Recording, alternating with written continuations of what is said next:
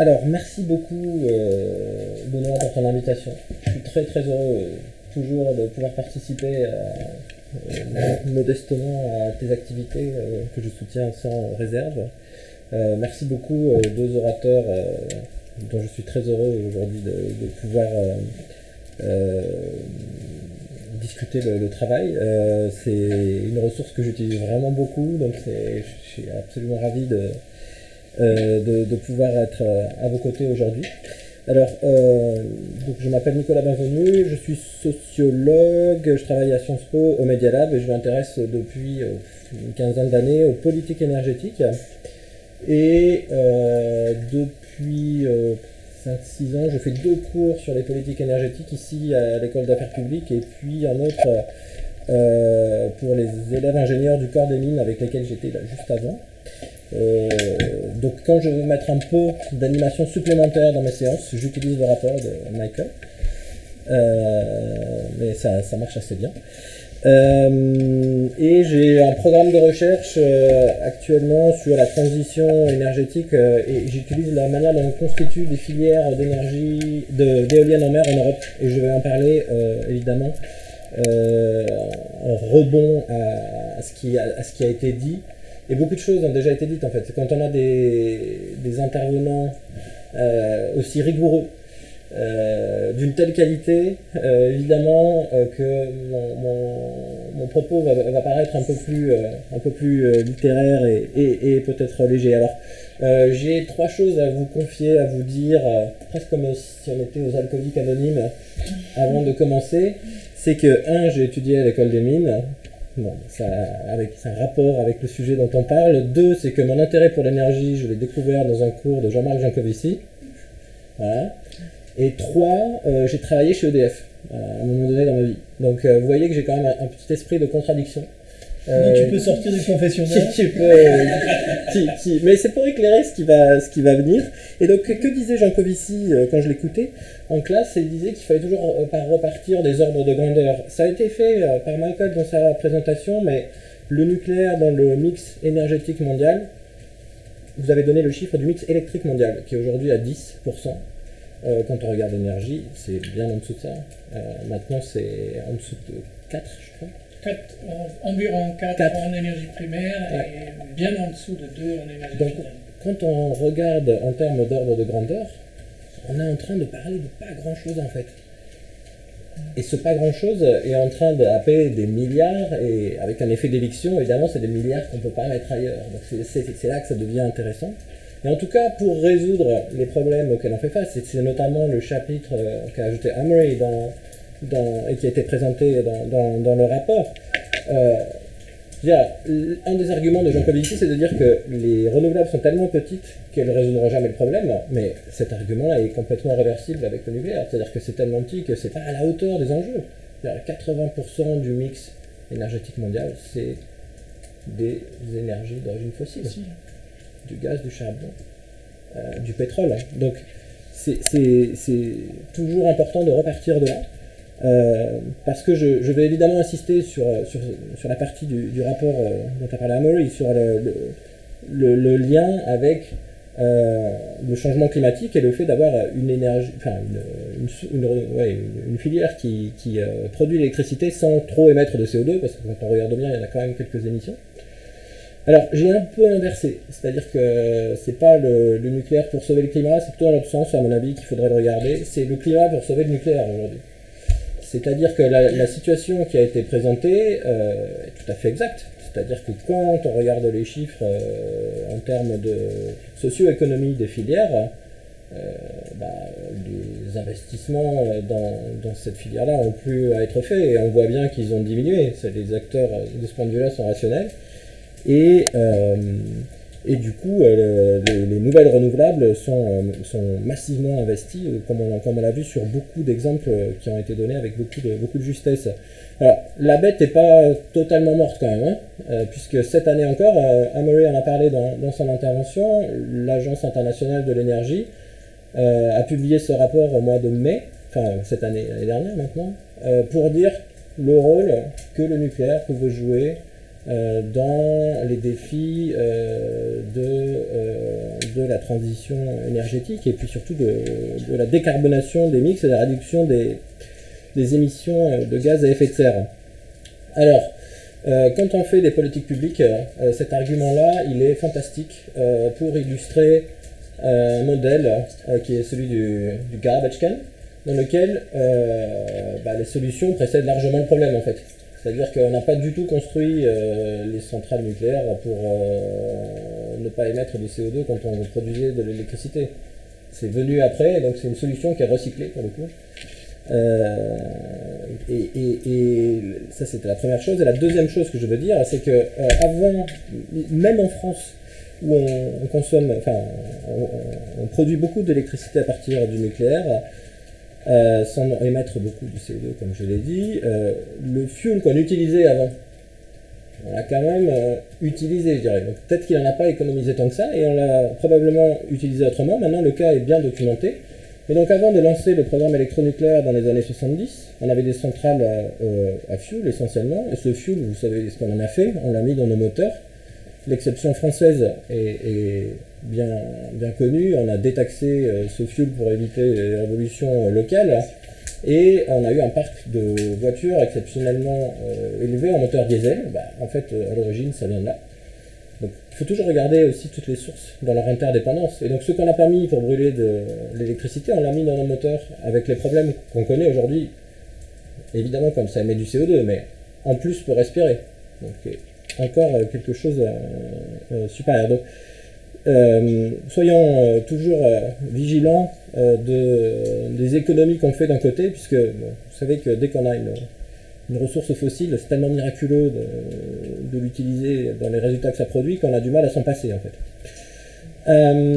alors, j'ai trouvé cette citation que je trouve très intéressante. Je demande à Michael de ne pas dire d'où elle vient, parce que j'imagine qu'il le sait si c'est de son rapport, euh, de pas dire la page, mais je, la présente. Donc, in developed markets, we see little economic rationale for new nuclear build.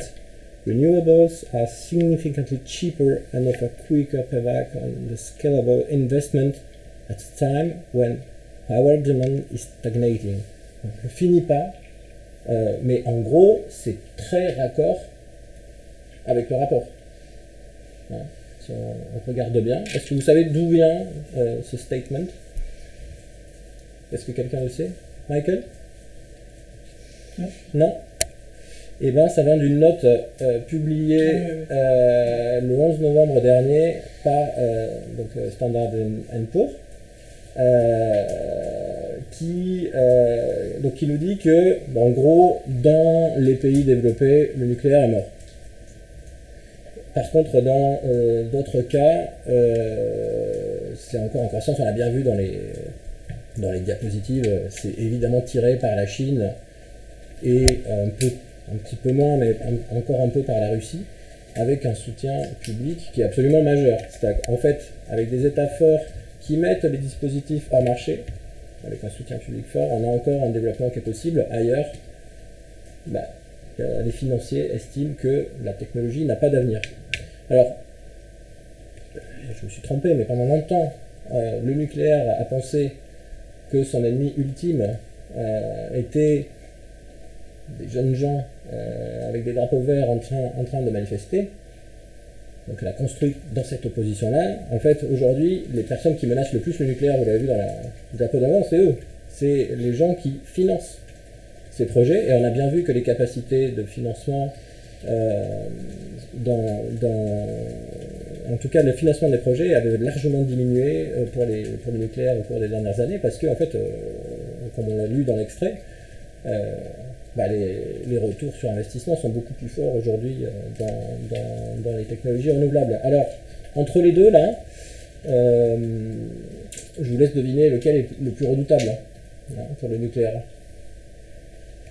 Euh, donc là, j'ai remis la note pour ceux qui veulent la trouver, je la partagerai. Donc, évidemment, j'ai trouvé dans, le rapport de, Michael euh, une phrase qui va exactement dans ce sens-là euh, pour, nous dire que, en fait, tout ce qui est en train de se passer dans, le nucléaire, pour le nucléaire, bah, est en train d'effrayer les investisseurs et qui explique en fait qu'ils mettent leur bille ailleurs en quelque sorte. Euh, si je reviens en 2017, l'équivalent de la Cour des comptes britannique était complètement effrayé aussi par la signature d'Inclay Point, donc le, le, PR. Donc là, euh, je, le, je, le, cite aussi, mais donc euh, euh, c'était public. The department has committed electricity consumers and taxpayers to a high cost and risky deal in a changing energy marketplace. Time will be whether the deal represents value for money, but we cannot say that the department has maximized the chances uh, that, it, that it will be. Donc là, vraiment, il y a quand même des doutes sur le fait qu'ils ont fait un choix économique rationnel, en fait. Hein, c'est affiché de manière assez, euh, assez sérieuse. Euh, donc là, c'est la petite vidéo dont, dont, dont, Benoît a parlé que, que, je, que je voulais vous montrer, euh, puisque en audition devant une commission au Parlement français, Certains d'entre vous ont peut-être déjà entendu parler de, ce, de cet extrait-là. Donc le PDG d'EDF en France, de toute sa puissance. Donc là, on voit bien. Le vélo. Ouais, Jean-Bernard Lévy, on voit bien que là, le nucléaire, en fait, un colosse pied d'argile, euh, a déclaré donc devant les parlementaires que le, le, le, le nucléaire était euh, dans la situation d'un cycliste qui devait continuer à pédaler pour ne pas tomber. Alors il a dit pour des pertes de savoir-faire, je, je, vous montre, euh, je peux vous montrer l'extrait, qui expliquerait selon lui le retard de, de l'EPR. Ça dure une minute, donc je, le partage avec vous. Ça vous fera un, voyage au Parlement avec moi. Il est clair qu'ont été rencontrées des, des, difficultés qui sont liées à la fois à la complexité d'un EPR, dont les exigences de sûreté et les choix de, de conception sont radicalement différents et, plus exigeants que l'étaient les, les, réacteurs construits euh, précédemment.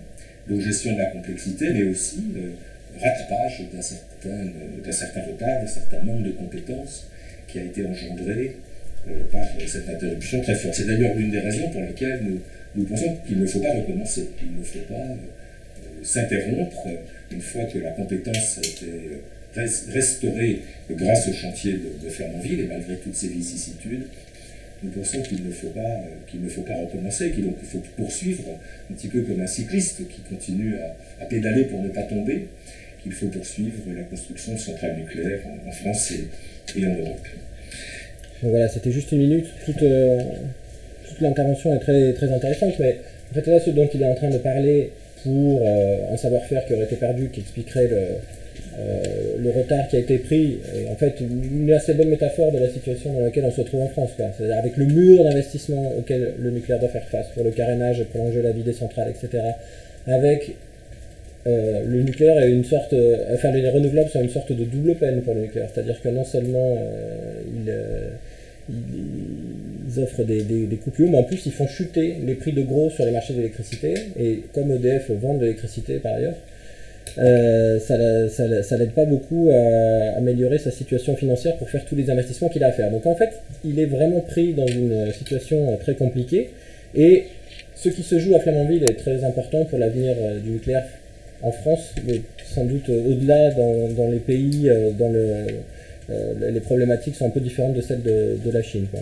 Donc, est-ce que ça sera terminé ou pas? C'est une question qui aujourd'hui en tout cas est, entièrement posée.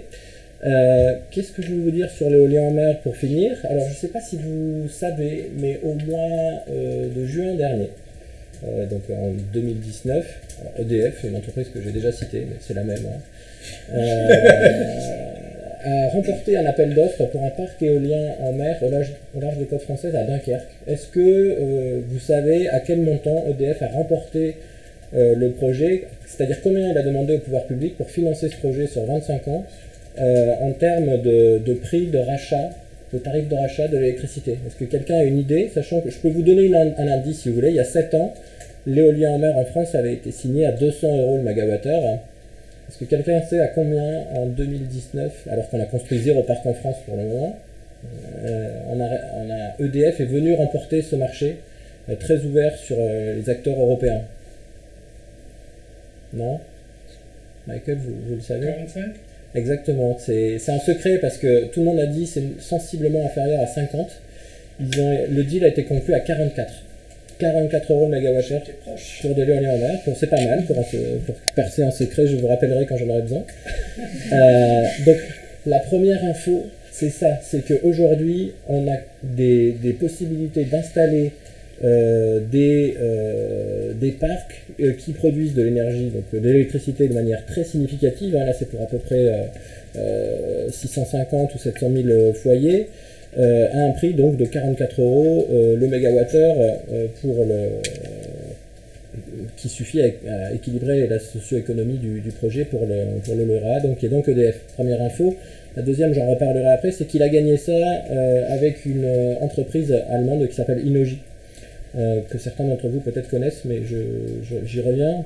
Pour vous dire que c'est dans un mouvement quand même très fort, là aussi, j'ai pris une publique des échos, qui nous dit que l'éolien en mer planté en Europe qui est en train massivement de se développer en Allemagne, au Royaume-Uni surtout. Il y a, déjà euh, euh, une, capacité installée qui est, très importante en quelques années. En tout, en Europe, on est à peu près 18 gigas.